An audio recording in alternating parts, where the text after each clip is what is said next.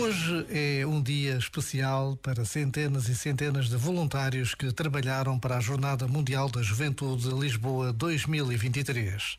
A marcação de uma audiência com o Papa Francisco no Vaticano marcou o coração de todos os que se dedicaram à preparação e realização do maior encontro de sempre em Portugal. E finalmente o dia chegou. A alegria e a gratidão serão a marca deste dia.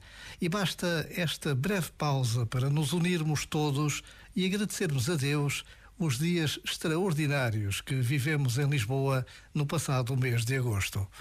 Já agora, vale a pena pensar nisto. Este momento está disponível em podcast no site e na app.